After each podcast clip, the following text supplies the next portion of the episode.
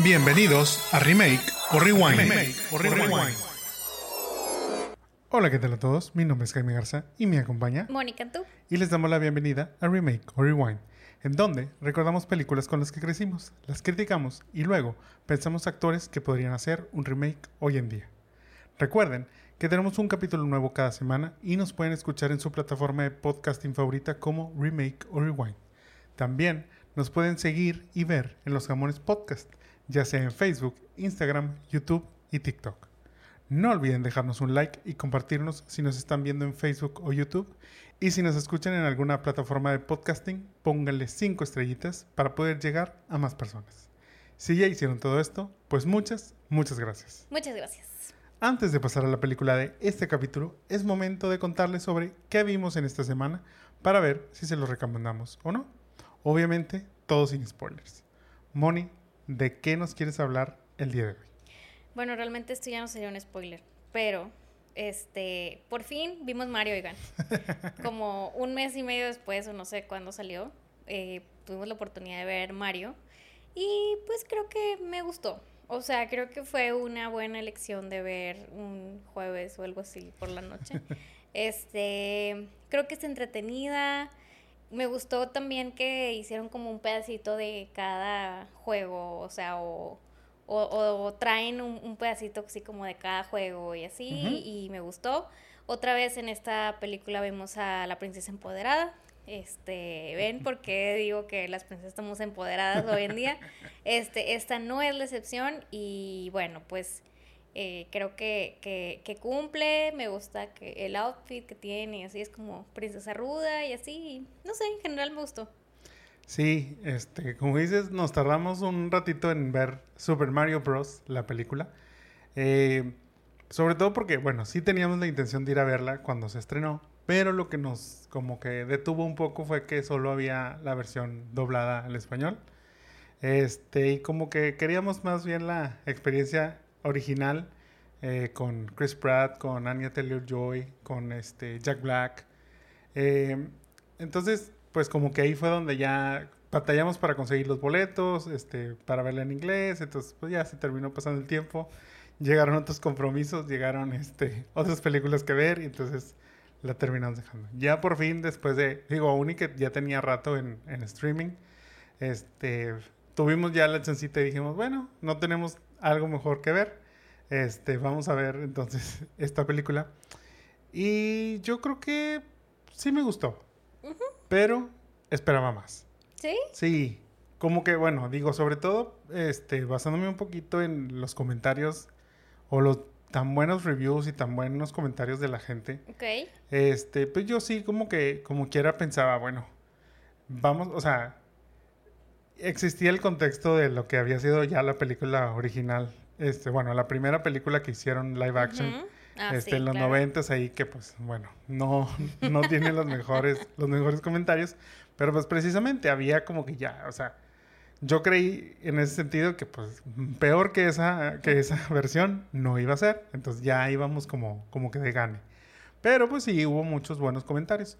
Solo que sentí la película como muy, llamémosla muy safe. Okay. O sea, no hizo nada fuera de lo común. O sea, como dices, pues seguimos hay ciertas, este, ciertos guiños a los diferentes juegos, a las diferentes versiones de Mario, diferentes interpretaciones también, porque bueno, hacen precisamente ahí la cancioncita esa que tienen del comercial de los, de los hermanos, este, cuando se anuncian ahí su servicio de, de plomería. Pues bueno, o sea, eso hace referencia a una serie que había de, de Mario Bros, mm. donde también, precisamente, ahí también eran de carne y hueso okay. y cantaban esta, esta canción. Digo, sí, igual, este, niños de los 90, si se acuerdan de haber visto, había, o sea, se cuenta que era como un estaba raro, pero, pero se cuenta que eh, ellos eran como los presentadores del show de Mario. Este, entonces prese eh, presentaban ellos caricaturas. Pero los bloques de caricaturas era una de Mario Bros. animada okay. y otra de Zelda. O sea, podías ver, er eran las dos ahí que, este, caricaturas que había como que en ese segmento. Estaba padre, yo recuerdo este, haberlo visto bastante. Incluso, este, ya te he platicado esto que eh, mucho tiempo atrás todavía cuando aún existían y era la novedad este, la renta de películas, yo iba a rentar las películas a un Benavides. O sea, Benavides rentaba, o sea, las farmacias Benavides rentaban, también tenían una sección de renta de películas. Qué random. Entonces yo iba mucho también ahí y rentaba muy frecuentemente las... ¿Las de este, Mario? Sí, o sea, era como... O sea, igual es como que un... Te, te ponían ahí como que varios segmentos en, en, un solo, en un solo cassette y pues así era como... También los veía, aparte de cuando los lograba alcanzar en, en la tele. Entonces, bueno, volviendo allá a la película, pues ahí también la canción que hacen es esa canción de ese entonces. Eh, como dices, pues eh, al principio vemos ahí un poquito el, este, pues el modo plataforma que lanzó este Mario dentro de los videojuegos, en donde pues tú ves al monito brincar en el escenario, obviamente todo desde una perspectiva, o sea, de frente. Eh, todos esos guiños, muy bien, pero te digo, siento que la historia, no, o sea, tampoco siento que haya sido wow. Eh, estoy muy de acuerdo con lo que estás diciendo, este, la princesa empoderada, muy bien, no, no sentí tampoco que estuviera forzado ni nada. Sí, de hecho. Eh, mucho se habló también de, de, que a la gente le gustó mucho la interacción de Mario y Luigi, que como que no les gustó cuando los separaron. Yo la verdad sentí que fue como tan rápido, lo poco mucho que interactuaban al inicio, que, con, que cuando se separaron, pues bueno, no, no sentí que, uy, no, este, perdimos una gran, este, un gran dúo aquí. Eh, o sea, cuando pero- se separan en la película. sí, sí, sí. Pero pues fue como hacer Luigi's Mansion. Un poquito, sí. O es- sea, yo lo entendí así, o sea, es como que lo separan y ese es el drama, Sí. pero vas a ver Luigi's Mansion. Sí, sí, pero pues te digo, como que a la gente le gustaba la interacción que había entre Mario y Luigi. Pero te digo, yo tampoco sentí que hubiera sido tanta como para decir, ay, de pronto me la quitaron y, y ya no me gustó. Eh, les digo, por ese lado no, no lo sufrí Pues, tanto. normal, o sea, Sí. Y, y bueno, en general, Bowser muy bien. Creo que Jack Black hace muy buena la interpretación de, de Bowser. Creo que es un buen villano. Eh, como, como digo, el trabajo de Chris Pratt se me hizo bueno. Este, el de Charlie Day también, como Luigi, se me hizo, se me hizo muy bueno. El de Anya Taylor, pues también creo que cumple, sin ser algo este, excepcional, cumple. Y donde sí a lo mejor me, me quedó de ver un poquito fue este, en el Rey este, Kong.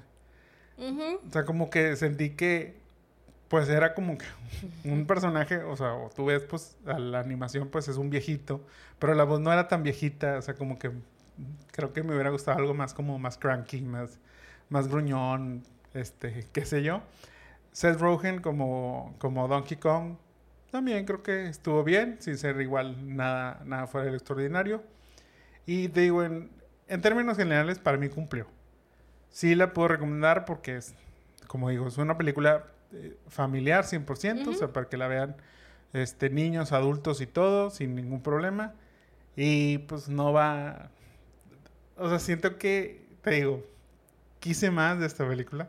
Ok. Sobre todo viniendo con este el historial de Spider-Man, o sea Ujú. que la vimos previamente, como que siento que ahí es donde es a lo que me refiero, o sea, como que de pronto hay unas apuestas muy buenas y de pronto hay buenas propuestas, pero que no están arriesgándose ni nada. Sí, yo creo que sí. O sea, ya a el punto creo que está safe. O sea, creo que la animación y eso está safe. O sea, se ve bien. Este, cuando van en el Rainbow. A mí me gustó como que esto de cómo les hacían los carritos y así. O sea, digo, lo que- los que jugamos Mario Kart. Era de que, ah, claro, y lo de las llantitas. Y, o sea, la, como, eh, como, como querer Sí, eh, traducir la experiencia que tú vives en un juego, pues ahí de que escogían el carrito y luego el este el Toad era el sí era el Toad el que agarró el trocón Sí, y sí, así, sí. o sea, eso Ujú. es mi papá le era el perico en la carreola, o sea, o sea, tipo algo así. Pero este, sí, o sea, creo que en general te digo, fue una buena película para ver un miércoles, jueves, no me acuerdo cuándo la vimos en la noche. Este, y estuvo tranqui, o sea, Sí, o sea, es, es entretenida, creo que no te va, o sea, no te queda un mal sabor. Eh, totalmente va- van a haber secuelas, eso es lo bueno, creo que eso es lo positivo también dentro de todo esto, que fue un éxito en taquilla, fue un éxito en cuanto, no tanto la crítica, por parte de la crítica, de la crítica, pero sí por parte del público, a la gente en general le gustó. O sea, fue como que nos gustó, queremos más, entonces seguramente vamos a ver más. Este, esto abre la puerta también a posiblemente este, otras franquicias dentro del mundo de Nintendo. Obviamente la gente está muy desesperada de ver a lo mejor una película de Zelda. Ay, este, sí. de ver una película de, de Metroid. Entonces, te digo, Star Fox, o sea, se abre este mundo gracias a este éxito que digamos que fue el mismo Mario, fue el que le cerró la puerta años atrás cuando tuvo el fracaso con, con ese live action. Entonces, pues bueno, te digo, eso es lo positivo. Entonces, lo único que sí de plano no me gustó fue la selección de canciones. Sí, pues como O que sea, digo, X. volvemos a, o sea, estuvo cero atrevido, pero, o sea, es, es Mario, o sea, es Nintendo. Las canciones de Mario son icónicas 100%, que no le vi la necesidad de, vamos a meter canciones pop, este, de, o sea, porque aparte, bueno, como ya la vimos también tiempo después, no ayudó en ese, en ese sentido, pero pues fue escuchar a Beastie Boys este, con la de Brooklyn, que ya la habíamos escuchado con Guardianes de, la- de la. Galaxia. Escuchamos la de I Need a Hero, que ya la habíamos escuchado Ah, en la de. Tetris. O sea, Y entonces es, bueno, como y que... es como muy icónica de Shrek.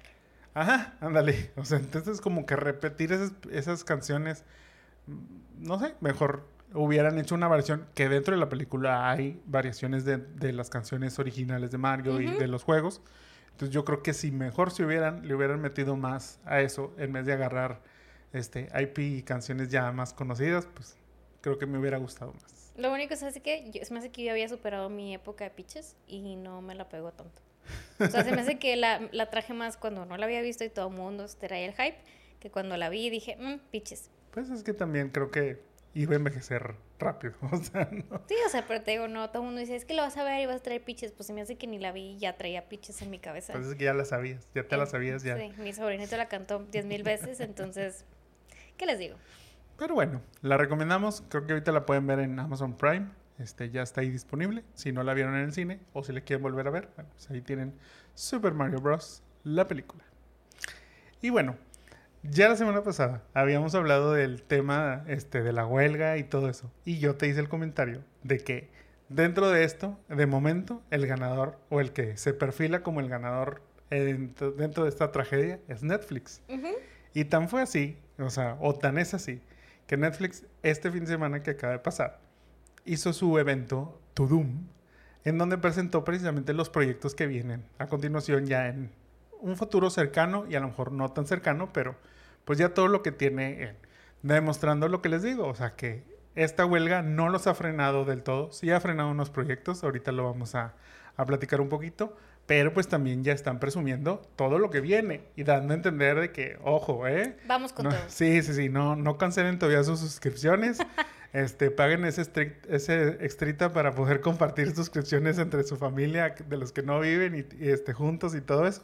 Porque, pues bueno, viene este nuevo contenido, tanto nuevo como nuevas temporadas. Ujú. Un repaso rapidito de lo que, de lo que anunciaron, Ok. pues bueno, el evento ahí de, de Tudum, que incluso si quieren lo pueden ver en, en YouTube, ahí, Ujú. está, ahí está disponible. Pero anunciaron Extraction 3 con Chris Hemsworth. Justo este fin de semana también se lanzó ya la, la segunda parte de esta, de esta película, en donde ya la habíamos mencionado también como un referente de qué, este, quién le está apostando al género de acción y, que decíamos, bueno, que puede ser como lo, lo equivalente a Arnold Schwarzenegger en los noventas y todas esas películas de héroes de acción y demás. Bueno, pues aquí Him- este, Chris Hemsworth quiere tomar este, ese Este- lugar. Este lugar. Ajá, ese, este, ocupar ese vacío. Les digo, ya se presentó la, la 2 y ya presentó el anuncio de Extracción 3. Ok. No hemos visto la 1, no hemos visto la 2. Pero, pues Pero- muy bien por él. Chido por, por Chris, que, este, que bueno, pues como quiera hace su luchita, digo, está ahí entre si vuelve a ser Thor o no vuelve a ser Thor, trae ahí, Se diversifica. sí, digo, trae ahí como que medio, no conflicto, pero pues obviamente se está haciendo el rogar para que le suban ahí la, este, el chequecito ahí que, que recibe por parte de Marvel. Entonces, bueno, pues esta es el otro, la otra chamba que tiene de momento. También se dio a conocer el juego del calamar 2 o parte del- de quienes van a ser el cast para esta nueva temporada. Repiten los actores Jung Jae, Lee Byung-hun, Wee Ha-jun y Gung Yu. O sea, los principales, supongo. Me imagino, digo. También, bueno, se anunció una lista de los que van a participar nuevos dentro de esta película. No los voy a mencionar porque estoy seguro que ni van a saber, ni yo los voy a saber pronunciar correctamente. Entonces, ¿para qué me meto en esos problemas? No se ha revelado mucho sobre la trama para esta segunda temporada, pero pues bueno, quiere decir que ahí va avanzando este proyecto. ¿Esperas algo de la casa del juego del calamar 2? Fíjate que yo me acuerdo que cuando vimos la 1 fue como muy extraña, como que eh, era el hype y demás, y fue como algo diferente. O sea, algo que estuvo medio creepy, pero diferente, y aprendí a disfrutarlo a pesar de que luego era un poco violento. Ajá. Este, pero no, no espero nada. O sea, siento que luego las historias coreanas o así nos sorprenden, entonces me dejaré sorprender por el juego de calamar. Sí, o sea, creo que fue una buena primera temporada, creo que sorprendió, pero no sé si daba para esta, o sea, para esta segunda. Obviamente no lo tenían contemplado, pero fue debido al éxito, o sea, como que, uy, bueno, y si hacemos una segunda temporada, entonces cuando estiran la liga de esa manera, no siempre hay los mejores resultados. Este, justo cenábamos con mis papás y mi mamá me preguntaba, bueno, y estas novelas coreanas que hoy están muy de moda, pues bueno, me recuerda también a esto, o sea, y, y, lo que le dije es eso, pues es que es la novedad, así como en su momento eran las novelas turcas, en su momento eran las novelas colombianas, este, pues ahora son las novelas coreanas y todo este mundo, y que a mucha gente pues, le llama mucho la atención, o yo sé que ese, ese, esas novelas, o bueno, esos programas, esas series y todo esto, tienden a ser como muy no, no sé exactamente la palabra, pero tipo muy romanciosas, o sea, muy melosas y todo eso. Entonces como que a las chavas les, les llama mucho pues eso. Sí. Este, y luego se hacen unas ideas acerca de los coreanos que cuando conocen la realidad, ahí sí se topan con pared. Yo todavía tengo mis reservas acerca de este, los coreanos y todas estas cosas, entonces no voy a opinar sobre esto. Sí, el, digo, el boom coreano es este, imposible de, de, no ver, pero pues bueno, parte de es esto de el juego del calamar. Y precisamente de ahí se desprende lo que sí viene ahora para noviembre de este año es el juego del calamar, el reto que es donde, bueno, llevaron ahora sí el juego que vimos en la primera temporada a la vida real y tendremos a 456 participantes compitiendo en distintos juegos de, de pues es como le llaman, este, de, de recreo, de, pues sí, o sea, pues sí, porque eran como juegos de, de, juegos de infancia, este, todo esto para ganar 4.56 millones. Este, yo creo que eso sí va a ser un boom. O sea, sí yo, o sea, sí, siento que es regresarnos al capítulo anterior y ver esto de los realities y demás. Siento que esto sí va a ser un boom, porque pues la gente vamos a querer ver Sí, o sea, digo, yo no sé qué tan real vaya a ser o, tan así, o sea, digo, en la, en la serie era muy... Creo que va a haber una parte que no va a ser real, la otra parte sí va a ser real. O sea, no sé hasta qué punto la van a hacer, digo, supongo que van a perder y ya, o sea, no es como que se van a morir como en, como en la, el otro, estaría demasiado creepy. Pero, este, yo sí creo que les va a pegar, o sea, la neta. Sí, sí, yo también veo ahí un, un buen éxito. De hecho, por ejemplo, este sí me llama la atención, sí, sé que cuando salga lo voy a querer vamos a ver, sí. Este, y, y sobre todo eso, o sea, me llama la atención, bueno, cómo van a ser las dinámicas, qué tipo de juegos van a ser, obviamente ver las competencias, ver quiénes son los que ganan y cómo ganan, ver quiénes son los que pierden y cómo pierden. O sea, todo esto es, es interesante. Eh, el experimento incluso lo llegó a hacer después de su estreno este, este youtuber MrBeast.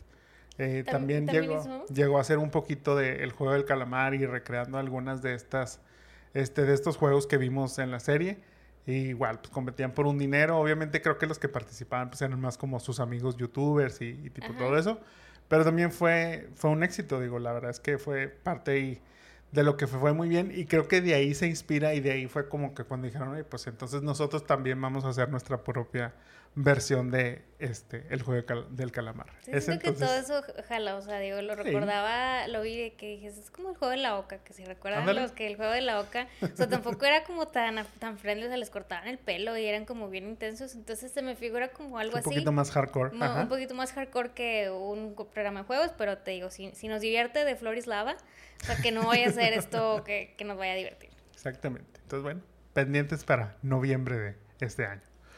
Otro de los que aparte, este, aparecieron dentro de este, de este To Doom fue Penn Batchley, quien dio ya un adelanto de la quinta y última temporada de You. ¿Se acuerdan que habíamos dicho que dejó el cliffhanger de que iba a regresar?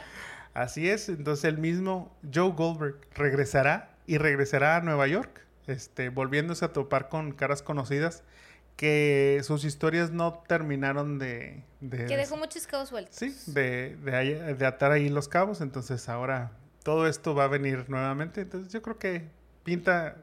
O sea, creo que esta cuarta no estuvo mala, pero creo que no ayudó que fueron personajes nuevos y que como que cambió mucho la dinámica. Yo creo que esta quinta temporada va a retomar lo bien que había hecho las primeras tres. Ojalá.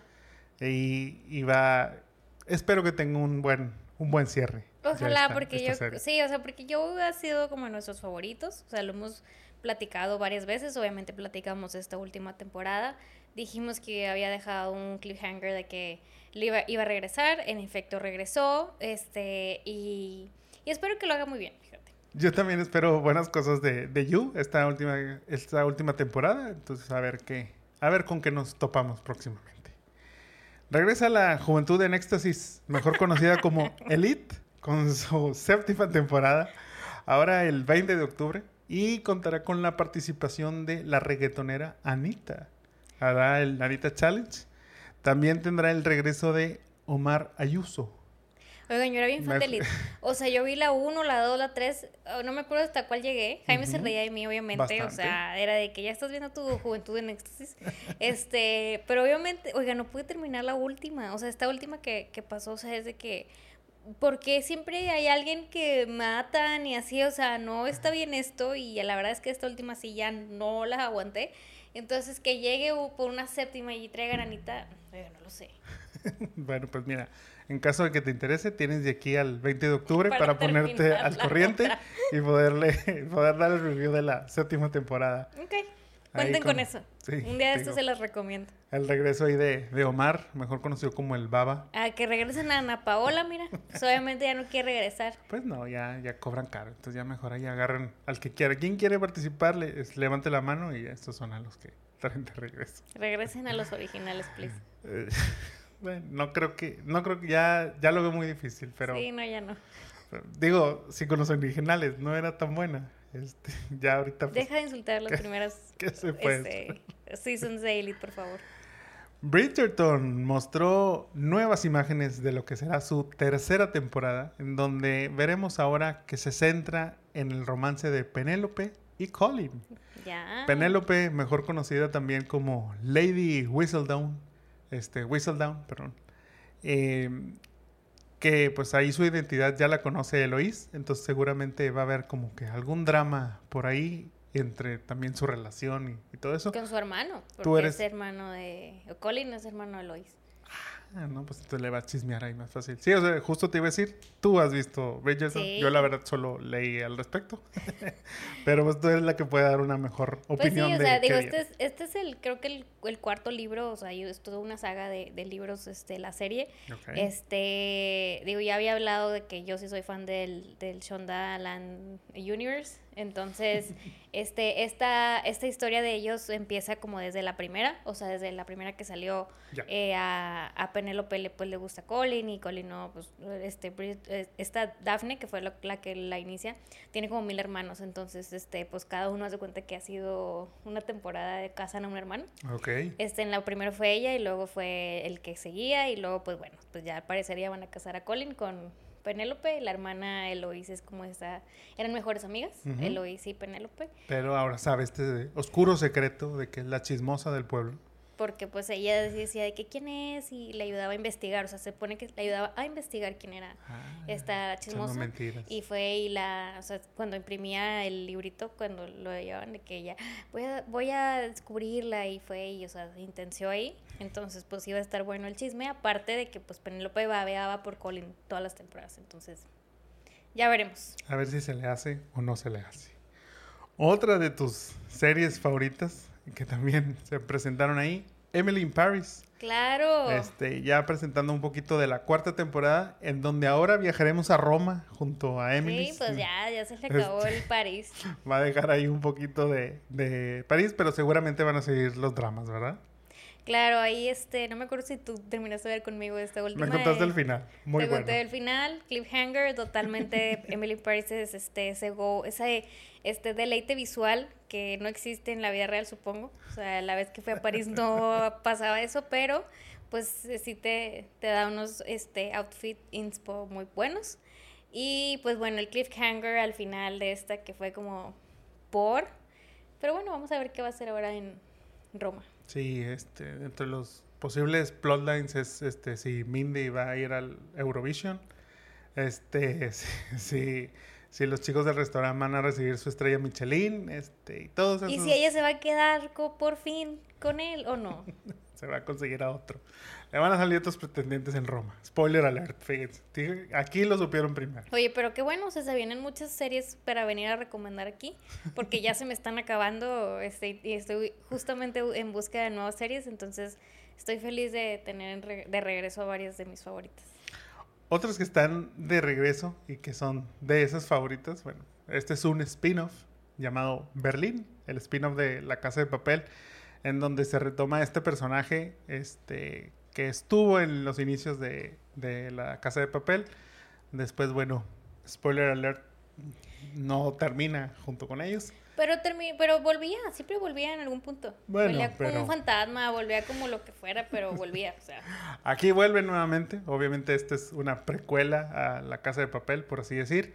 Por lo cual sabemos que no, ya independientemente de cuál sea el resultado en esta serie, no va a estar conforme con lo que robó y va a seguir robando este Berlín. Berlín era de mis favoritos al inicio, fíjate, pero luego ya Pues luego se murió, pues cómo va, cómo pues, va? pero bueno, pues es que era como el más ya no iba, ya no iba a ser tu favorito. Este, pues bueno, qué bueno que regrese a la casa de papel. Pero ojalá regresaran todos los principales. La veo, lo veo difícil, porque pues no, Sí, no, ten- pues no, o ya. sea, digo, a lo mejor uno que otro este aparecerá ahí, de los que eran como que los, los que él conocía previamente al. Pues al igual el profesor mínimo, ¿no? También, sí, sí, probablemente sí haya algo, algo de él. Eh, otra cosa ahí de lo que, de lo que decíamos junto con el, el juego del calamar, el reto, pues es el regreso de los realities que también comentábamos la semana pasada. Eh, en septiembre regresa Love is Blind en su quinta temporada. que la verdad es que este tipo de, de realities de amor y tipo todos esos, que en realidad nada más son chismes, pero o sea, me, me llama mucho la atención cómo siguen existiendo. O sea, yo recuerdo mucho esto, o sea, puede ser una referencia bien chafa, pero o sea, voy- o sea, me remonta esto a la pecera del amor y de ahí, o sea, no. es que es lo mismo, o sea, Bueno, o sea, sí, pero Al es que ves la cuentas, prueba pues, que sigue dando. pero es como el de Flavor Flav y este, ¿cómo, cómo se eh, Lucía y yo veíamos uno que se llamaba Third Wheel y era de MTV o el Catfish o así, o sea, es- Ah, no, pero estos eran diferentes. O sea, estos eran, o sea, Love is Blind es de esos de metan a todo mundo en la misma casa y este, todos con todos y drama aquí, drama acá y se supone que al final el que gana es la pareja que sí se va a casar y, ¿tú crees? y obviamente son puros inventos. O sea, lo, para lo único que sirve esto es para crear chisme y memes. Pero bueno, es lo que decimos. Viene el regreso de los realities. Ahí viene Pues mira, ya empezó con la casa de los famosos. también. Bueno, a ver si la otra semana a lo mejor platicamos un poquito. Sí, porque aquí el fan es Jaime, pero les platicará, o sea, hoy se ha querido ofrecer y no ha querido venir a contar que es fan de la Casa de los Famosos, pero la otra lo obligo a que venga y platique. Ah, pues es que ya nos echamos la semana pasada hora y media platicando, ya aquí no iba a dar para bueno, espera para el eso, próximo va a venir a hablar de sus si favoritos de la. Casa de los Famosos.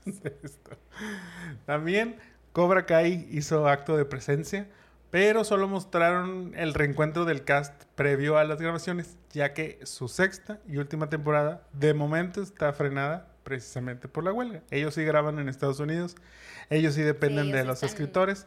Entonces, aunque ya estaban listos para comenzar, de momento está en pausa el proyecto. Digo, para los fans de Cobra Kai, los van a tener que hacer esperar un poquito más. Ahorita va a tener que esperar por Cobra Kai más. Exactamente. Eh, Tanner Buchanan ahí está listo para... Para su- que yo lo papel. en mis... No- en ni, mis- sé, ni sé si sigue apareciendo ya en este, tantas temporadas, pero Pero so, este, sí, sí, que ojalá lo inviten para los últimos bueno. capítulos también.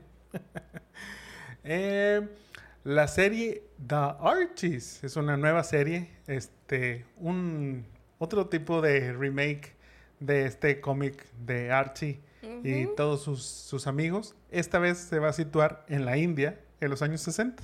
Oh my God. O sea, está interesante. O sea, debo admitir que por más raro que suene, ah, porque aparte es como tipo musical, Ok. entonces, por más raro que suene, tiene algo interesante y no me da mucho caso, pero estoy casi seguro que va a ser mejor que Riverdale.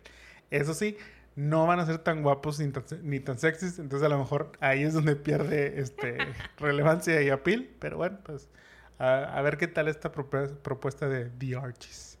Tú viste Riverdale una temporada y Sí, después yo vi ya... una temporada y luego ya como que me perdí. O sea, no fue como que tan fan, pero sí, pues eran como más, más guapos y demás ahí. Sí, digo, este, creo que acaba de salir, no sé si ya terminó, pero creo que ya la última temporada acaba de ser hace este, unos Pues meses. Duró, duró- duró un buen. Sí duró bastante, este, cada vez igual, era peor, Las primeras no eran tan malas. pues te diré. Pero esta última sí de plano, o sea, igual, o sea, es- no me sé los, o sea, bueno, sí sé los nombres, no, no voy a mentir. O sea, Jughead, quien es este Cole Sprouse, Ujú, quien es Torombolo, para los que lo conocen en España, ujú. viaja en el tiempo, o sea, se va al pasado y, y- y entonces como que todo empieza a ser como bien irrelevante, o sea, es como- o sea, esas cosas en donde ya, o sea, yo entiendo que, que, que Archie y Riverdale de pronto tienen esta, estas cosas de cómics, precisamente en donde viajan en el tiempo y hay magia y cosas.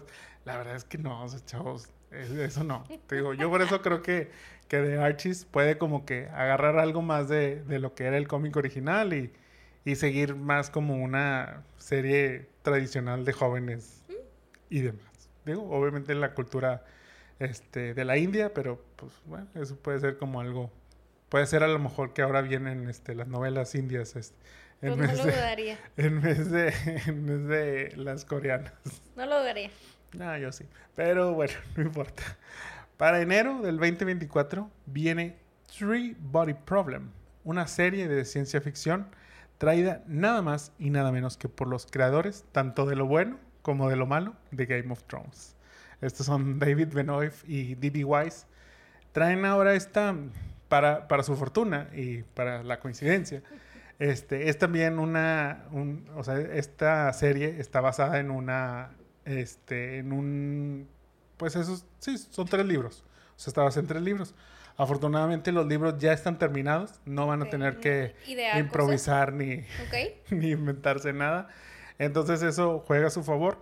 Fíjate que esto- esta es una novela japonesa, o sea, la, la- la escribió un, un escritor, este, no, perdón, chino. Es una novela china, la, escri- la escribió un escritor chino.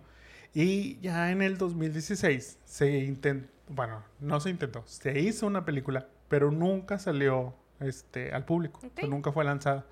En el 2018 Amazon ahí como que estuvo buscando este, hacerse los derechos y publicarla, nada. La versión corta es que era muy mala este, y que por, por problemas ahí con el estudio que la, que la traía, se terminó por, des- pues, no desaparecer, pero al final de cuentas no ha visto la luz del público. Hoy llega esta, esta versión, no, fíjate, ah, estoy mal, no sé si es película o, ¿O si es serie. Creo, estoy casi seguro que es película y van a ser tres partes, obviamente porque son tres libros. Ok. Este, esta de Three Body Problem sería la primera. A ver qué tal. A ver qué tal el regreso ahí de, de estos de Game of Thrones, que la verdad es que salieron muy quemados. Sí, ¿verdad? Sí, sí, porque incluso se iban a ir a hacer Star Wars y, pues, tan- o sea, por la mala fama que se hizo con, con lo de Game of Thrones, los de Star Wars les dijeron, oigan, ¿saben qué? Fíjense que checamos. siempre no. Sí, lo checamos, nosotros les hablamos, este, y bueno, pues ahora están acá en este. Se, se ve interesante, fíjate que vi, vi el tráiler, se ve, se ve interesante, sí, creo que la, la voy a ver, este, para enero del próximo año. Otro también, este, que tuvo ahí como un pequeño anuncio de que ya está este, grabando, o bueno, ya están trabajando en la temporada 4, son estos chicos de Outer Banks. Esta serie que según yo es así como el Dawson's Creek, pero para la chaviza de ahora. este, porque, digo, la verdad es que yo no la he visto, Pero he, vis- he visto muchos memes, he visto muchos TikToks y No, así. no lo he visto tampoco. En donde todo es así súper sexual y tipo todo ese show. Entonces por eso, por eso yo digo que lo, lo, lo relaciono mucho con Dawson's Creek. Este, Ok.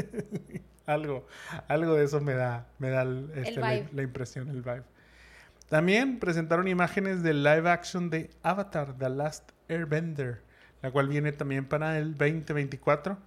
Esta caricatura anime, eh, ahora pasada a live action, se ven bonitas las imágenes, este, se, se ven padres. Ya existía una película a la cual no le fue, no Nada le fue bien. bien. Este, ya sabemos que existen estas problemas, pues no problemas, pero estas este, malas o no tan buenas adaptaciones de los animes a películas live action. Esa pelea con los live actions. Este, Apenas te iba a decir, pasamos todo un capítulo hablando de los live actions. este, no hay el mejor historial de los animes pasados a, películas o a series este, con actores de carne y hueso.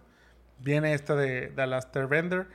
Yo no soy fan, realmente yo no vi la caricatura, pero conozco mucha gente que sí dice que la caricatura fue wow, o sea que la historia es buenísima, que todo el arco y demás. Obviamente la película los decepcionó. Pues bueno, a ver ahora qué pasa con esta producción de Netflix. Los actores de Wednesday también hicieron este acto de presencia e incluso leyeron ahí y discutieron unas teorías por parte de los fans, Ok. este, diciendo si podrían ser verdad o podrían no serlo.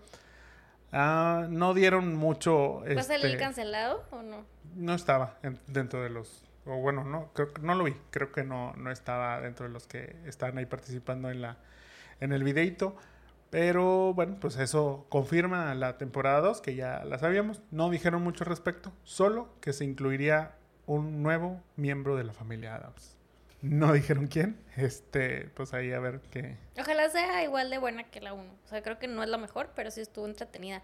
Sobre todo también creo que eh, era le pegaba como que a esta chaviza o un poquito menos, o sea, como que los niños, ¿Mm? o sea, el que fue el verano pasado, que fue, fue cuando salió, ¿no? O en enero, ¿no? En enero Sí, o por salió, ahí. sí, Ah, en, en octubre, noviembre, porque fue por Halloween. Ajá, ándale, sí. Y ya ves que todas Y las en niñas... enero la confirmaron. Sí, Eso la este, y todas las niñas estaban vestidas en sus piñatas de Wednesday, entonces este creo que también es ese nicho que le, le pegó por ahí, entonces esperemos que este, la, la vuelvan a hacer bien. Sí, la, la chica gótica está de vuelta. Este, yo creo que va a ser el tío Cosa el que va, el que va a Puede aparecer. ser. Que, que fue de los que no apareció en la temporada 1. Yo creo que, que sí podrá aparecer ahora para esta temporada. Ahí va mi apuesta. Rebel Moon de Zack Snyder. Este, mostró algunas imágenes del detrás de cámaras. Este también es como una película ciencia ficción.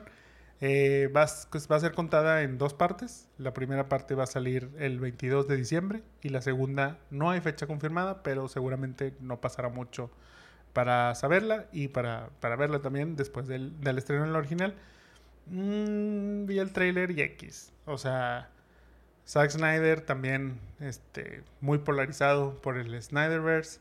Por un lado tiene a todo, este, todo su, su army de, que lo apoya. Por otro lado tiene gente que desprecia mucho esas películas.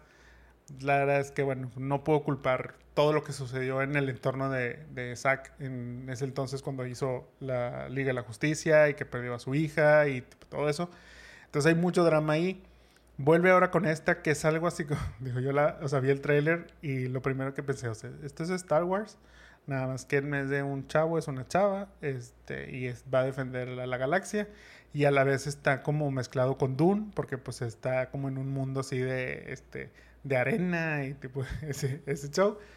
Eh, entonces, esta fíjate que no me gustó tanto, ¿sí? o sea, se me antoja más la de Three Body Problem, que este que, que también, pues, digo, entra dentro de este mundo de ciencia ficción que, que esta. Esta sí no. Rebel Moon no, no, me, no me llamó mucho, mucho la atención. Pero seguramente va, va a llamar mucho la atención de los críticos. Este, va a hacer mucho ruido, para bien o para, o para mal. mal. Otro anime y manga llevado al live action es el de One Piece, el cual ya se estrena también el 31 de, agosto. Se mostró un tráiler, se mostraron las imágenes. El muchachito se parece mucho al del, anime, este, muy bien ahí el, este, el casting y el cosplay y todo eso. La verdad es que igual es otro anime que yo no vi, que yo no conozco realmente. Sé que sí es uno de los más populares, incluso creo que es del manga más vendido este, en el mundo. Entonces también eso quiere decir que va a haber muchos ojos puestos sobre esta producción y aguas. bueno, a Netflix. Desde Netflix lleva varios, este, bueno, hizo el de el de Death Note, o sea, el live action de Death Note y hizo el live action de Cowboy Bebop. A los dos les fue mal. Vamos a ver con este Avatar y con este de One Piece, a ver qué tal le va. Arnold Schwarzenegger confirmó Fubar, segunda temporada. Ya lo había comentado yo, este que sí quedó ahí como un poquito cliffhanger. Eh, ya se confirmó, ya Arnold presentó ahí que sí va a haber la segunda. ¡Woohoo! Ganamos, ganó el cine. Este, y pues bueno, digo, qué bueno, qué bueno por Arnold que, que siga teniendo chamba. Con sus nuevas, o sea, con esta nueva versión de Arnold y sus este, series chistosas. Sí, de Arnold a los 60 Exactamente. Me agrada. Y una de las noticias que más llamó la atención fue el anuncio de Linda Hamilton que se une a Stranger Things temporada 5. Sarah Connor de Terminator, ahora en Hawkins. Creo que realmente esto fue el, dentro de la lista de lo que mencioné. Bueno, yo creo que aparte de Fubar, este, aparte de a lo mejor el, el, el, reto del juego del calamar, esta fue de las noticias que más me gustaron, que más me llamaron la atención. Qué padre ver a, a Linda Hamilton pues unirse y va de la mano con este, la princesa empoderada, que en este caso no serán princesas, pero pues es Eleven. Yo creo que tener un personaje como, o bueno, a una actriz como Linda Hamilton y todo lo que representó en la saga de Terminator y precisamente el empoderamiento de la mujer y todo eso, va, le va a hacer muy bien a las personajes femeninas que en Stranger Things son muchas y son muy buenas, porque es, bueno, obviamente es Eleven, que es la superhéroe, pero tenemos también a, este, a, Sadie Sink, a, Max, que, que, pues como quieras, dentro de la, de la amiga, este, juega un muy, buen, un muy buen rol y a la vez, pues bueno, ella tiene un conflicto y un monstruo a vencer también este, en esta última temporada. Em, se me va a ir el, personaje de Maya Hawk, se me van a ir los nombres de ellas, o sea, pero eh, igual la otra, este, la que es la reportera, Nancy, o sea, también son personajes en donde no son los típicos personajes o estereotipos que hemos visto en, en películas de esos años. O sea, que se centran en los ochentas, en donde pues son más bien, ellas son las que se esperan a ser rescatadas, ¿no? En este caso son mujeres de armas tomar. Y bueno, qué mejor también que Linda Hamilton. Me hace que va a ser un team con Winona. O sea, digo, porque Winona pues sí es como la mamá que va y obviamente todo lo que hizo por Will entonces igual va a ser ahí un team de, va a ser un team girls cuando este, salieron los Avengers y salieron todas las mujeres, algo así va a ser. O a lo mejor va a ser mala. Uh, la mamá de Vecna a lo mejor. Ah, va, o va a venir, va a venir del futuro, este, para acabar con Stranger, con Eleven, este, para que, ¿no? Terminator, ¿no? ¿No? Bueno, esos fueron los anuncios de Netflix. Te faltó el Witcher. Ah, me faltó el Witcher. Es que, bueno, Witcher este, mostró parte de lo que es, es porque ese ya salió la temporada 3, pero es volumen 1, la dividen en dos. Mostró imágenes de volumen 2, Henry Cavill. Pero es que esa serie ya está muerta, nomás que no le han avisado. Sí, o sea, digo, la digo porque siempre es como un hype, o sea, y porque lo vi así como en los news, pero la, realmente creo que ya está más muerto que nada. Pero, ajá, o sea, tiene el mismo destino que The Flash. Pronto esperamos ver The Flash para comentar ahí también sobre todo lo que hay al respecto, pero es que es, es eso, o sea, es como ya no va a estar Henry Cavill, ya a la gente no le importa, ya la gente dijo, ¿saben qué? Ya déjela morir, no la van a dejar morir, ahí, este, pues mínimo de momento hay temporada 4, o sea, de, temporada 4 y casi 5 confirmadas con Liam. Entonces, pues bueno, a ver qué tal le va a la 4 para ver si es cierto que va a haber una, una quinta. Y yo creo que ya esos serían... Sí, ahora ya sí. Sí, digo, agarré los más importantes que quede claro. Estos fueron los anuncios de Netflix. Como les digo, Netflix sigue dando pelea. Este, va a dar, va a dar buena pelea ahora que de pronto empiece a haber fallas y retrasos con las producciones debido a los, este, a la huelga de los escritores. como mencionamos, bueno, una dos por ahí son series que, que, se van a ver afectadas por esto en el, en el lado de Netflix, pero tienen muchas que no se van a ver afectadas, que ya las tienen ahí listas para, para salir, que a lo mejor ya lo que están trabajando son cosas de postproducción, ya están grabadas, solo son como ya detalles este, posteriores a las grabaciones. Entonces Netflix ahí yo lo veo fuerte contendiente para este otoño que mencionamos que va a haber este, mucha falla. Muchas de las producciones están anunciadas para esas fechas, para agosto, Sí. para este, septiembre, octubre, noviembre, finales del año, inicios del 2024. Entonces Ya iremos bien. Netflix podrá ser nuestro colchón de salvación. Pero bueno, ahora sí, vamos a la película de esta semana, la cual es Corazones en conflicto. Este, Benny and June. ¿De qué trata esta película? Pues bueno, June es una joven que sufre un trastorno mental y vive junto a su hermano Benny, quien se encarga de cuidarla. Un día, Benny debe recibir a Sam en su casa y este comienza una relación con June, descubriendo que cuidar de June no es tan fácil como creía. Esta película, de 1993, fue dirigida por Jeremiah S. Chechik, que previamente había dirigido National Lampoon's Christmas Vacation en 1989 y que más adelante dirigiría The Avengers. No, no son los de Marvel, estos ya los había mencionado. Estos The Avengers son de 1998, una película a la cual no le fue nada bien. Y fue escrita por Barry Berman y Leslie McNeil. Para los protagonistas se tenía pensado a Tom Hanks y Julia Roberts. Eso era cuando como que empezaban ahí con, con el proyecto y demás. Después cambiaron a Tim Robbins y a Susan Sarandon. Pero MGM terminó eligiendo a Laura Dern, Woody Harrelson y Johnny Depp para esta cinta. Solo que a la mera hora, Dern cambió de opinión porque le avisaron que su crédito iba a aparecer en el lugar 3. Y dijo, no, adiós, y dejó el proyecto. Mientras que Harrelson renunció para irse a hacer eh, una proposición indecente. Esto no le gustó a MGM, le metieron por ahí una demandita. Eh, se arreglaron fuera los juzgados, pero pues sí, sí le costó ahí un billetito a Woody. Ante esto, Aiden Quinn fue quien llegó de última hora a suplir a Harrelson, mientras que Winona Ryder haría el papel de June. Pero, como salía Johnny Depp, y justo en esas fechas terminaron su relación, Winona dijo, No, Ahí nos vemos, dejando el papel semanas previas, en donde tuvo que entrar Mary Stuart Masterson, unos días, con unos días muy justos para prepararse para el papel. Imagínate, o sea, aparte Julia Roberts, digo, bueno, en su momento creo que no, o sea, Pues es que, o sea, yo sí los veo, o sea, por ejemplo, la dinámica obviamente es el de un hermano mayor y, su hermana menor. Creo que Tom Hanks, ah, o sea, haría el papel, o sea, un buen papel de un buen hermano mayor. ok, Y Julia Roberts, pues, pues sí podría hacer este papel. Sí, sí la veo, sobre todo en su juventud. Ya ahorita a lo mejor no. sí, no. Pero veía más a Laura, fíjate. Sí, sí, sí, sí. También veía más a, a Susan Sarandon. También. O sea, luego ahí en esas, este... O Winona Ryder. Winona Ryder hubiera quedado muy bien. pero es que era repetir el... No, yo- o o sea, sea, sí, Sí, sí, sí. pero era como esa misma dinámica de Johnny y Winona.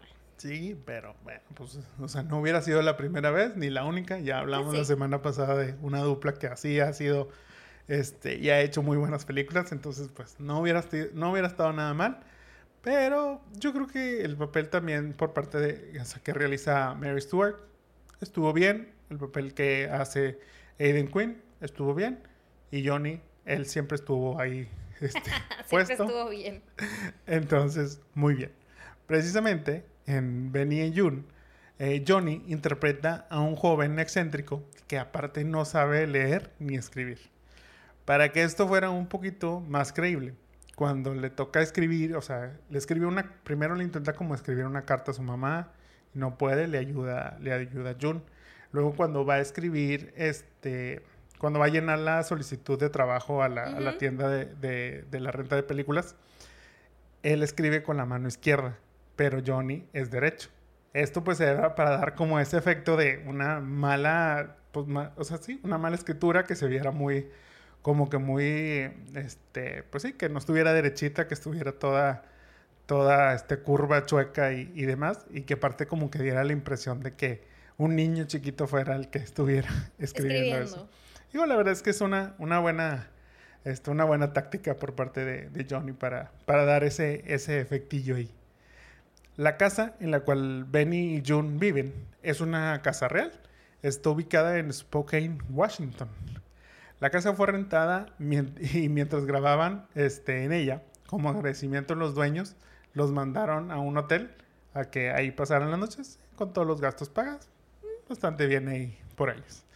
En el caso de los restaurantes que vemos, que es el Milk Bottle Café y el Ferguson's, eh, también son reales, pero esos les tocó, este, fueron afectados en un incendio mm. por ahí del septiembre del 2011 pero para el verano del 2012, ambos abrieron sus puertas de nuevo y los pueden ir a visitar ahí en, en Washington.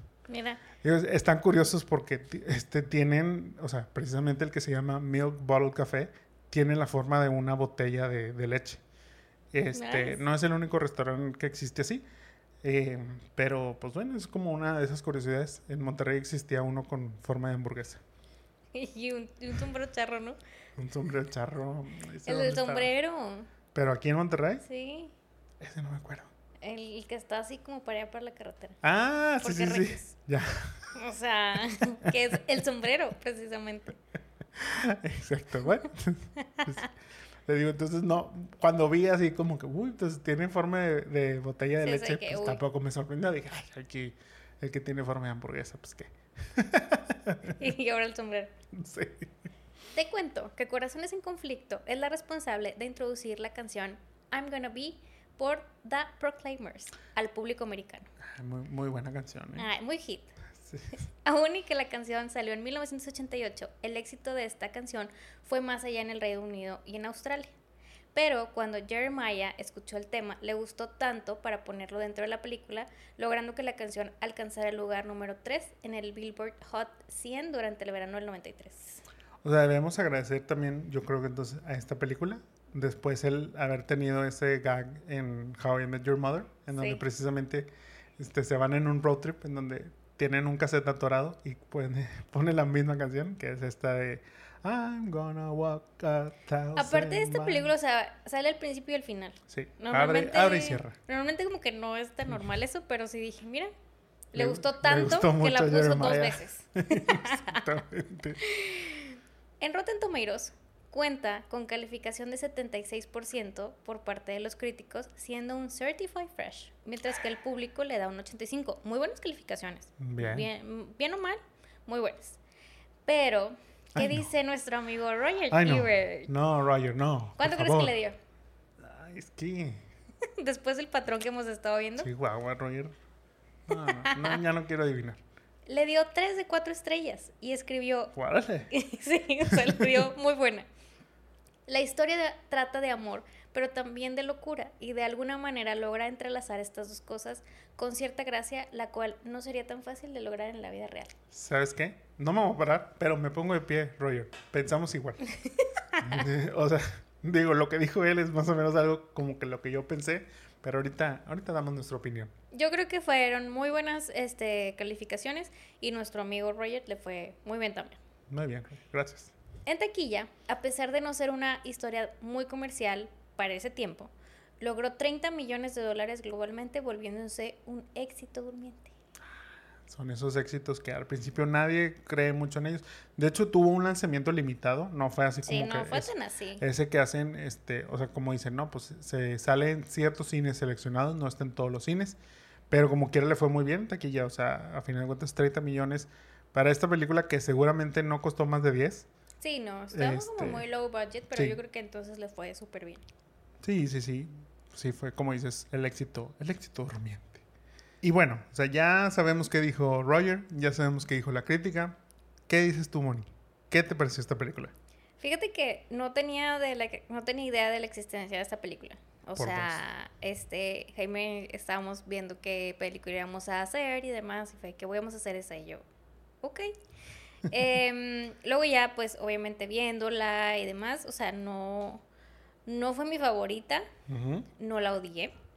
Se me hizo una película cute para ver este un día normal, o sea, este se me hizo tierna.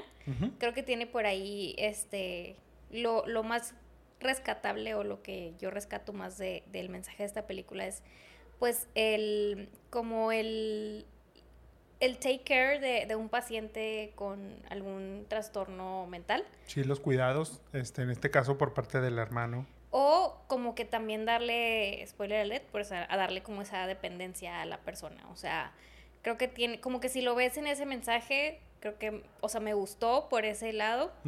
Creo que es Johnny Depp unos años después de Edward Scissorhands, porque este estaba vestido igual con camisa blanca, así como yo. O sea, yo podría ser ahorita Johnny Depp. y, si, vienes, si vienes disfrazada de Edward y, y los tirantes, este, es como ese mismo vibe. Y luego, bueno, unos años después es como Charlie and the Chocolate Factory, así. O sea, es como ese mismo Johnny. Este, creo que ella, este, ella me, me gustó mucho. O sea, como que también creo que hace buen papel. Sí, hace buen papel, ajá. Y te digo, o sea, no tengo muchas así, simplemente creo que es una película que disfruté verla. No se convirtió en mis favoritas esta vez, este, pero creo que es, está padre. Sí, sí, yo concuerdo mucho contigo. Este, nos fuimos por esa película porque, bueno, número uno, precisamente ayudaba que no teníamos este conocimiento de ella, entonces era como que, ok, eh, tenía buenas calificaciones, salía Johnny Depp. Es un Johnny de los noventas, entonces pues también es como cuando venía en esa curva ascendente. Eh, a lo mejor no estaba tan viciado, o sea, digo, aunque, aunque decimos, sí podría ser un poco lo que, este, similar a lo que hizo en Edward Scissorhands, pero no, creo que no estaba tan viciado como ya post eh, Piratas del Caribe y tipo todo, todo eso, en donde a lo mejor ya pues ya era tan repetitivo. A lo mejor, obviamente, viéndolo ahorita, si dices, bueno, pues es que es similar a lo que hizo, pero pues sí, pues, pero ya estamos hablando que esto fue este, muchos años previo, previo a, esa, a esas este, interpretaciones. Mm, me gustó, o sea, se me hizo bien. No es la mejor película, obviamente, pero es una película bonita. O sea, creo, que, creo que es eso. O sea, a lo mejor no, pero creo que es como lo, o sea, lo equivalente a decir, pues es, es algo que te va a hacer sentir bien. O sea, porque aunque hay un drama, este, como decimos, bueno, June padece ahí de, de, un, de un, trastorno mental. Eh, entonces, bueno, pues hay algo obviamente de drama, pero la película no es necesariamente downer. Este, la película creo que mantiene bien, tiene ahí su, su dosis de drama, sí, pero pues, creo que se, se, equilibra muy bien con la actuación de, de Johnny, eh, el mismo este, Aiden también creo que, que, que, hace muy bien del hermano, digo, no sé, o sea, creo que le veo más cosas positivas a esta historia que, negativas. Aparte, ¿sabes qué? Este, siento que habla de temas de salud mental que en su momento, o sea, digo, lo vimos con Girl Interrupted, eh, no eran como tan comunes eh, al hablar, este, en este caso creo que Jun tiene como estrés postraumático debido al accidente de sus papás y así, bueno, entre unas otras cosas que tiene, pero, o sea, es como, o sea, son esos temas que en el 93 pues no eran como tan así y siento que también por ahí iba la película, o sea, como dar ese, esa, este, pues es un poquito de información, es empezar a salir eh, eh, de este tipo de información de, de salud mental. También hablan de, de, cómo este Benny era, pues, era codependent taker, o sea, era, o sea, él, él, tenía, o sea, me recuerdo, ¿sabes cuál? Eh, mi favorita, esa es mi favorita, Love Actually, cuando la, ah, historia de, la, de la hermana, este, cuando... Sí, que tiene un hermano, tiene un hermano en el hospital y que siempre corre a ayudar. Y que, y... que deja de, de, salir con el guapísimo de su compañero de trabajo este, por cuidar a su hermano. Entonces, y, era como su necesidad. En este caso, Benny también dejaba de salir, decía que no podía salir porque era difícil y demás, porque pues lo que tenía era como cuidar a Jun. Entonces, siento yo también que esta película sí está, o sea, como que su mensaje también es como empezar a hablar de estas cosas, o sea, como también, te digo, este, incluso tiene como lines, tipo, no sé, como cuando Johnny le dice de que es, está tan que qué tan enferma está. Sí. O sea, porque se ve bastante sí, normal. Es que yo la veo normal. O sea, un poquito podrá tener algo, pero yo la veo normal. Entonces, quitar como esos también estigmas de la gente que pudiera tener un, un, un, un, trauma como estos o, o una enfermedad como estas, pues que son también personas, o sea, que son personas que sienten que les gusta vivir, que les gusta hacer cosas y creo que también por ahí va ese mensaje, a lo mejor un poquito adelantado a su época y queriendo sacar eso, pero también me quedo como que con eso. Sí, ándale, precisamente eso es, eso es, o sea, parte de lo que quería llegar y parte a lo que me refiero con, o sea, es una película bonita, o sea, bonita en ese sentido de, ok, o sea, trata unos temas que a lo mejor eh, sufre de, de, obviamente, pues el tiempo, o sea, ¿qué quiere decir? Que hoy en día, pues estamos como más enterados de estas cosas, este, es, llamémoslo más común, eh, pues todos estos detalles de los temas este, de salud mental y, demás, entonces a lo mejor lo que estamos viendo no es tan novedoso. Vuelvo a, o sea, sufre, sufre de, tiempo. O sea, en, ese año, el, del 93, sí creo que era un tema poco explorado dentro del cine, poco explorado fuera del cine. Entonces eso es como que también parte yo de lo que creo que fue el éxito que tuvo este, esta película. Me gustó la representación, me gustó mucho, o sea, lo, o sea, cómo lo manejan. No se dice como tal dentro de la película, pero según ahí, este, como que varios eh, expertos eh, en el tema comentan ahí que, bueno, haciendo ahí un, análisis, pues parte de lo que, de lo que sufre Jun, pues de lo que padece es esquizofrenia. Este, sí tiene las cuestiones, como dices, de, un estrés postraumático. Em, cuenta ahí con otra, otra cosa ahí que ahorita no, no, no recuerdo como tal, pero que también muestra algunos signos de autismo. Incluso el mismo, en el caso de Sam, también dice que se muestra este, algunos signos de esto mismo eh, y que ahí es donde creo que hoy lo vemos como que, ok, o sea, esto puede ser más bien como una carta de amor hacia el autismo. Este, es ahí donde vuelvo a, es una película bonita, o sea, creo que tiene un bonito mensaje, tú lo mencionabas, o sea, es, el, es, es un mensaje positivo dentro del no positivo. Yo sé que no es, o sea, y el mismo Roger Ebert lo, dijo, y ahí es donde, donde este, concuerdo mucho con él. Mezcla el amor con la enfermedad y no es algo, o sea, y lo que estamos viendo en la, en la película, en la pantalla, este, pues lo muestra muy fácil, lo muestra muy, este, todo muy sencillo, que probablemente y seguramente en la vida real no lo es. Pues sí, pero bueno, pues esta también es parte de, de la magia del cine, ¿verdad? En donde pues muchas veces las realidades no realmente son, este, o no normalmente son, este, recreadas en su totalidad. A lo mejor sí la gente que conoce a pacientes con esto, o los mismos pacientes de, de esta enfermedad, pues van a decir, oye, pues es que estás como romantizando o que estás queriendo maquillar lo que es realmente tener este tipo de padecimientos y todo eso bueno, digo, yo creo que no es un documental lo que estamos viendo. Eh, entiendo el, eh, la molestia, entiendo el enojo, pero bueno, también creo que es como, pues, lo que te digo, o sea, es esa parte de, ok, pero pues queremos hacerlo, o sea, queremos, vuelvo a, para, los, para el 1993, es quiero, o sea, o queremos hacer conciencia sobre lo que hay, pero tampoco queremos asustar a la gente, entonces vamos a darle como, como un approach, este, más así. Yo te lo decía, este, yo siento que esto es como la versión bonita de Inocencia Interrumpida o la versión rosita de Inocencia Interrumpida. Yo sigo sin entender un poquito eso, pero creo que en general... porque, porque Inocencia Interrumpida es muy cruda. Pues sí. y aquí no llegamos a eso, o sea, o sea, durante toda la película, este, Benny está en el conflicto de si internar o no a June, este, internarla en una clínica. Bueno, cuando, o sea, se cuenta que si Benny hubiera tomado la decisión de internarla, la parte 2 de esa película hubiera, sido, Inocencia Interrumpida. O sea. Eso sí. Es, eso, es lo que voy. explicarme eso. Digo, aquí la diferencia, creo yo, es que este, Benny no se asustaba con el padecimiento de, de June. Los papás de acá, en el caso de, Winona en Inocencia Interrumpida, eh, pues sí se asustaban y sí era como que no, vamos a llevarla en secreto y no diga nada y, la mandamos de vacaciones casi casi. Y en el caso, bueno, acá de, de Benny y Jun, pues no, ya. Obviamente estamos hablando también como una década después porque esa estaba como situada en los ochentas.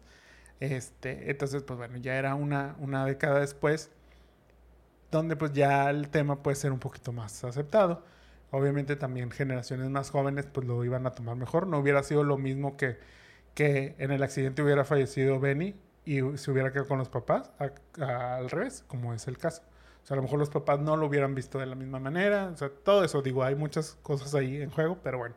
Esa es mi relación, te digo, con, con la película de, de, Girl Interrupted, en donde yo digo, ok, se está tomando el, el tema de, de, la salud mental, de este, pues ciertos trastornos, tipo todo esto, pero lo se está haciendo de una manera pues más, más positiva, este, con mejores finales que los que tuvieron las chicas de, de, Girl Interrupted. Sí, no, y también el, creo que ya muy para el final, pues, este Benny eh, como que aprende a que tiene que dejarla hacer. Ahí es donde digo que es como la autonomía del paciente y el de que le dice, bueno, te puedes ir a vivir sola, o sea, como que él sobreprotector no, no la quiere dejar, pero es como también él como dejarla ir un poquito, no es como que la va a abandonar, pero simplemente la va a dejar hacer y él también vivir una vida que le dicen. Sí, y que entiende que también no nada más es él el que la puede cuidar, o sea, también en este caso, bueno, Sam este, sin ser el más apto tampoco, pero... Pero pues la cuidaba pero, y ajá, feliz de alguna así, manera. Y así como él, no eran expertos en el tema, pero eran expertos en querer a Jun. Sea, entonces eso es lo que a final de cuentas iba a dar el mejor resultado y le iba a dar el mejor cuidado a tenerla internada en, en la clínica como quería la, la, doctora.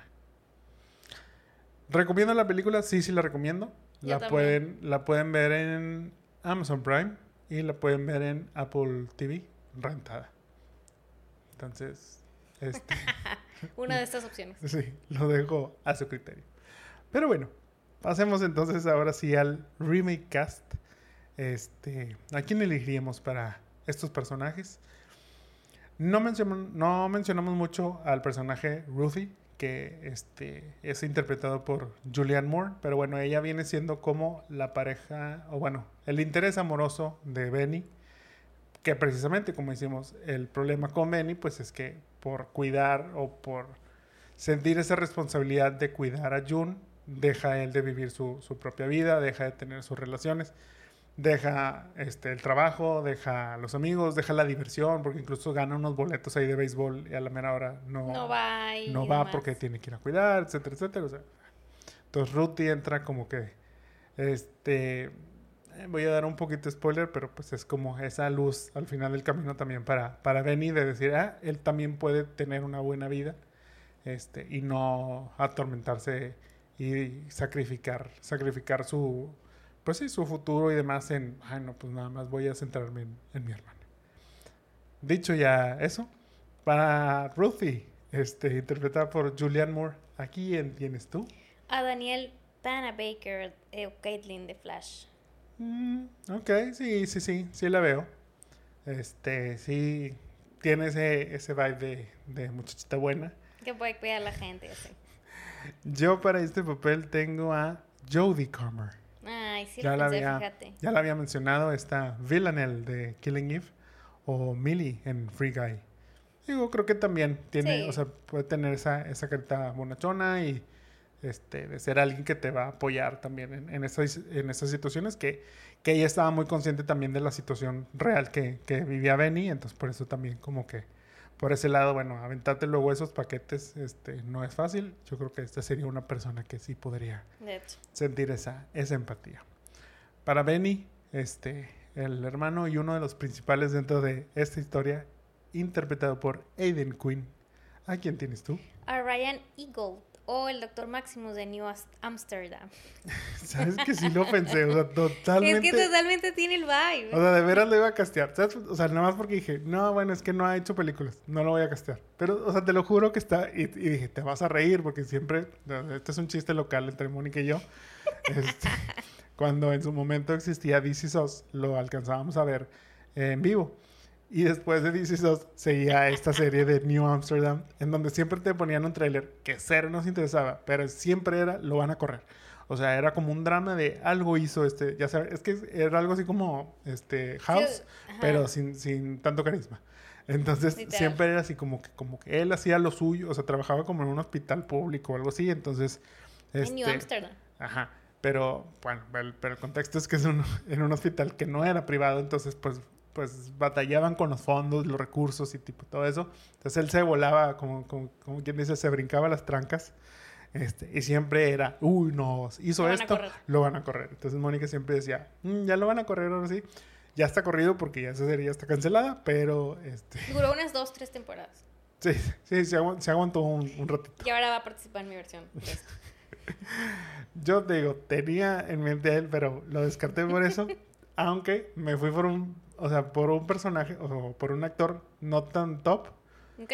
eh, y terminé eligiendo a Matthew Lewis, mejor conocido como Neville Longbottom de Harry Potter. Ay. o Patrick en Me Before You. Yo creo que también haría ese bonito, o sea, ese bonito, ese buen hermano, este, que sería responsable de cuidar a la hermana, todo eso, empático y demás, y yo creo que sí, los dos harían buen papel. Me gusta más mi doctor. Está bien, te lo doy, sí, sí, sí, Este, solo porque ya también yo lo había pensado, entonces solo no me quise, no me quise aventar el, el clavado, dije, nadie lo va a conocer, pero bueno, pues aquí tú y yo Chiste Este, loca. sí. Para June, eh, interpretado por Mary Stuart Masterson. ¿A quién tienes tú? A Halle Lou Richardson. A Portia de White Lotus. Sí. Ok, sí, sí, sí. O sea, O sea, siento que tiene ese factor, este, lo podría hacer muy bien, podría darle un toque divertido a este papel de ella. sí, sí, o sea, creo que sí entra, entra dentro del rango de los personajes que podría interpretar. Yo para este papel tengo a Anya Taylor-Joy, Princess Peach de Super Mario Bros. o Beth Harmon de Queen's Gambit. Porque también digo, Queen's, Queen's Gambit también como muestra a lo mejor así como un espectro del autismo y tipo todo eso. Entonces creo que es como terreno familiar para, para Anya. Eh, entonces igual creo que sí podría este, hacer este, este papel. Y para Sam, interpretado por Johnny Depp, ¿a quién tienes tú? Yo tengo a Ansel Elgort, a. Baby Driver o a Augustus Waters de este... Mm, No me acuerdo cómo se llama la película, pero es Augustus Waters. de este, ¿cómo se llama? El de las estrellas, bajo la no sé qué las Sí. estrellas. Esa, buenísima película. En su Este, momento fue muy bueno. antes de que lo cancelaran. Y luego ya lo dejaron de cancelar, pero. Mm, fíjate que, o sea, sí lo veo haciendo algo que tiene aquí muy padre. Digo, sin, obviamente, si no conocen la película, busquen el trailer. Sí, Este, con el trailer lo pueden, pueden como darse un Benny, vibe de la ajá, película. sí, este, digo, sí, como les digo, se llama Corazón en Conflicto, pero también lo pueden buscar como Benny, Benny y June. June.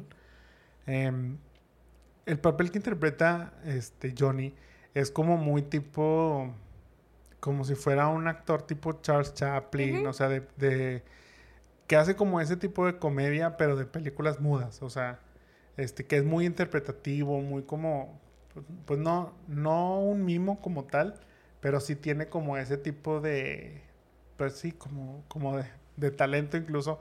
O sea, tiene ahí como un performance en el parque este, espontáneo que no, no, no lo estaba planeando él. Y, y lo que hace, la verdad, es muy padre. Incluso lo hace él, o sea, lo hace el mismo Johnny. Él hace todas esas, esas escenas, no es como un doble o, o demás.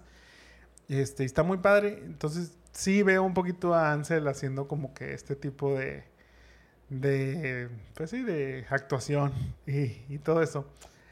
Pero yo me fui por Timothy Chalamet. ¿Tú crees?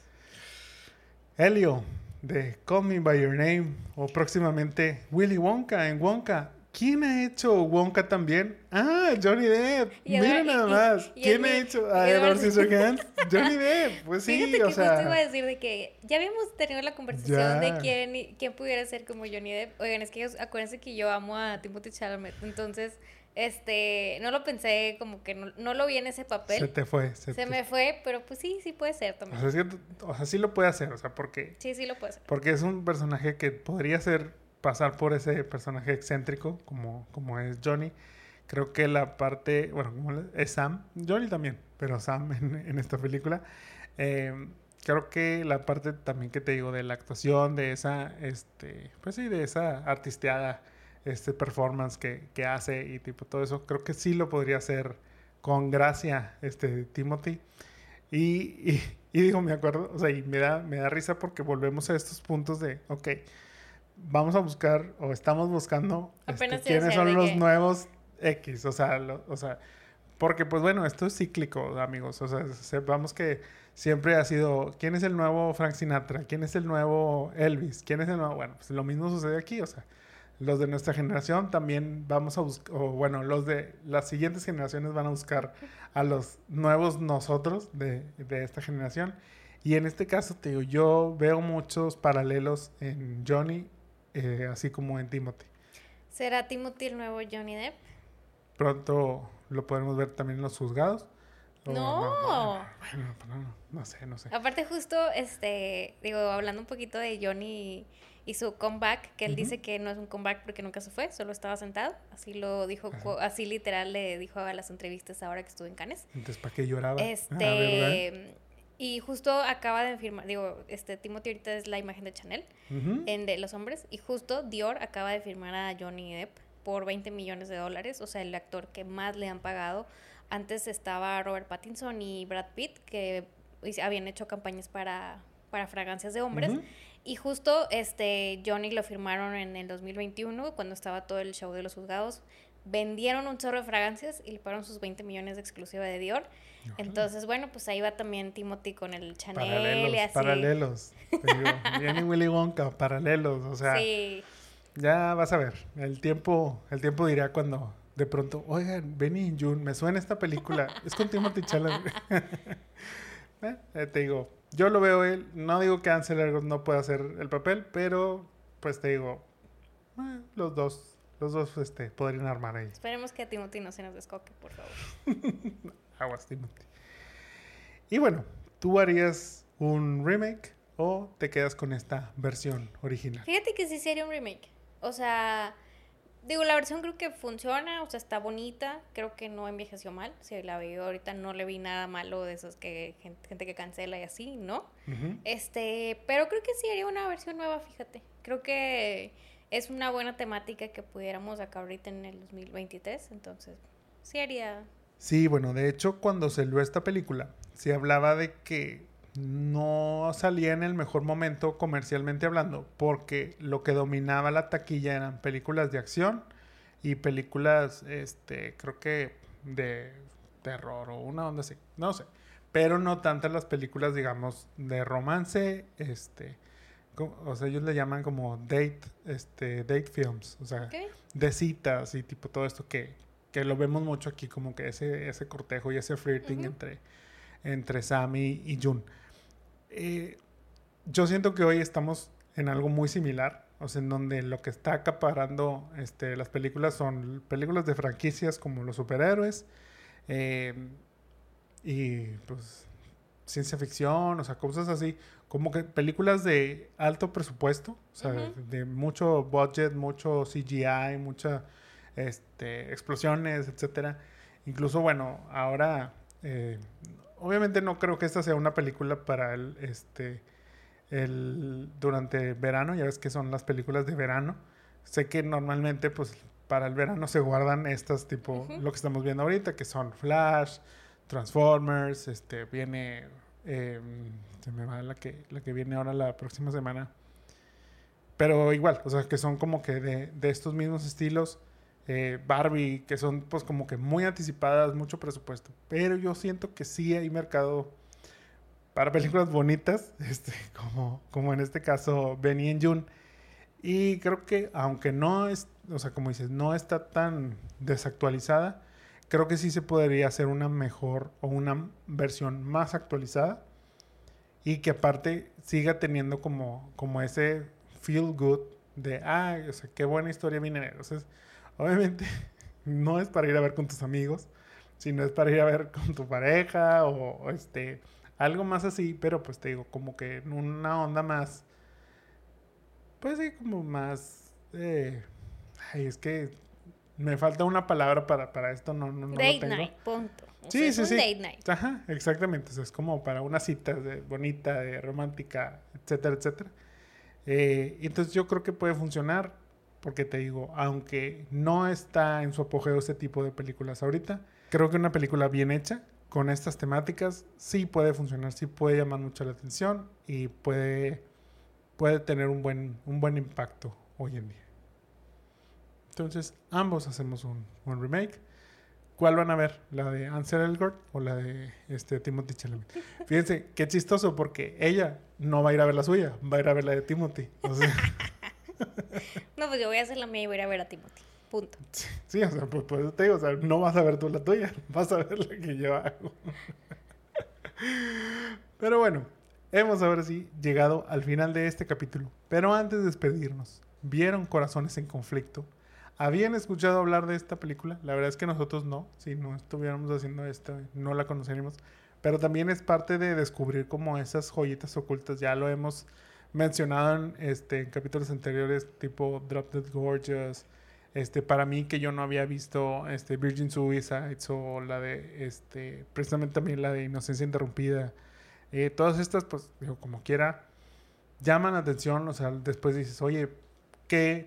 Digo, no qué triste, pero pues, o sea, qué raro que haya pasado como tan, tan desapercibida, que poco se conozca, que poco se Y habló con de buenas ella. calificaciones. O sea, a final de cuentas no tiene de un Ajá. 20%, sino que tenía un 80 y tantos. y que no sea como tan referente para otras cosas. Pero bueno, pues les digo, parte de nuestra, este, pues sí, de lo que queremos lograr también haciendo este podcast es como quiera conocer estas este, películas que mm, dejamos pasar y que ahora las vemos y decimos, oye, qué mal que la dejamos pasar, pero qué bueno que ahora la, ya la conocemos. Si no han visto este, Corazones en Conflicto, la, les llama la atención verla. Cuéntenos todo esto. Recuerden que pueden dejarnos todos sus comentarios en cualquiera de nuestras redes de Los Jamones Podcast, ya sea Facebook, YouTube, Instagram y TikTok. Muchas gracias a todos por escucharnos. Esperamos hayan disfrutado del capítulo. No olviden dejarnos un like y compartirnos. También escríbanos sobre qué películas les gustaría que revisitemos o lo que sea que nos quieran contar. Con mucho gusto los leemos. Esto fue Remake or Rewind. Mi nombre es Jaime Garza Y yo soy Mónica Tú. y nos vemos y escuchamos en la próxima. Bye. Bye bye.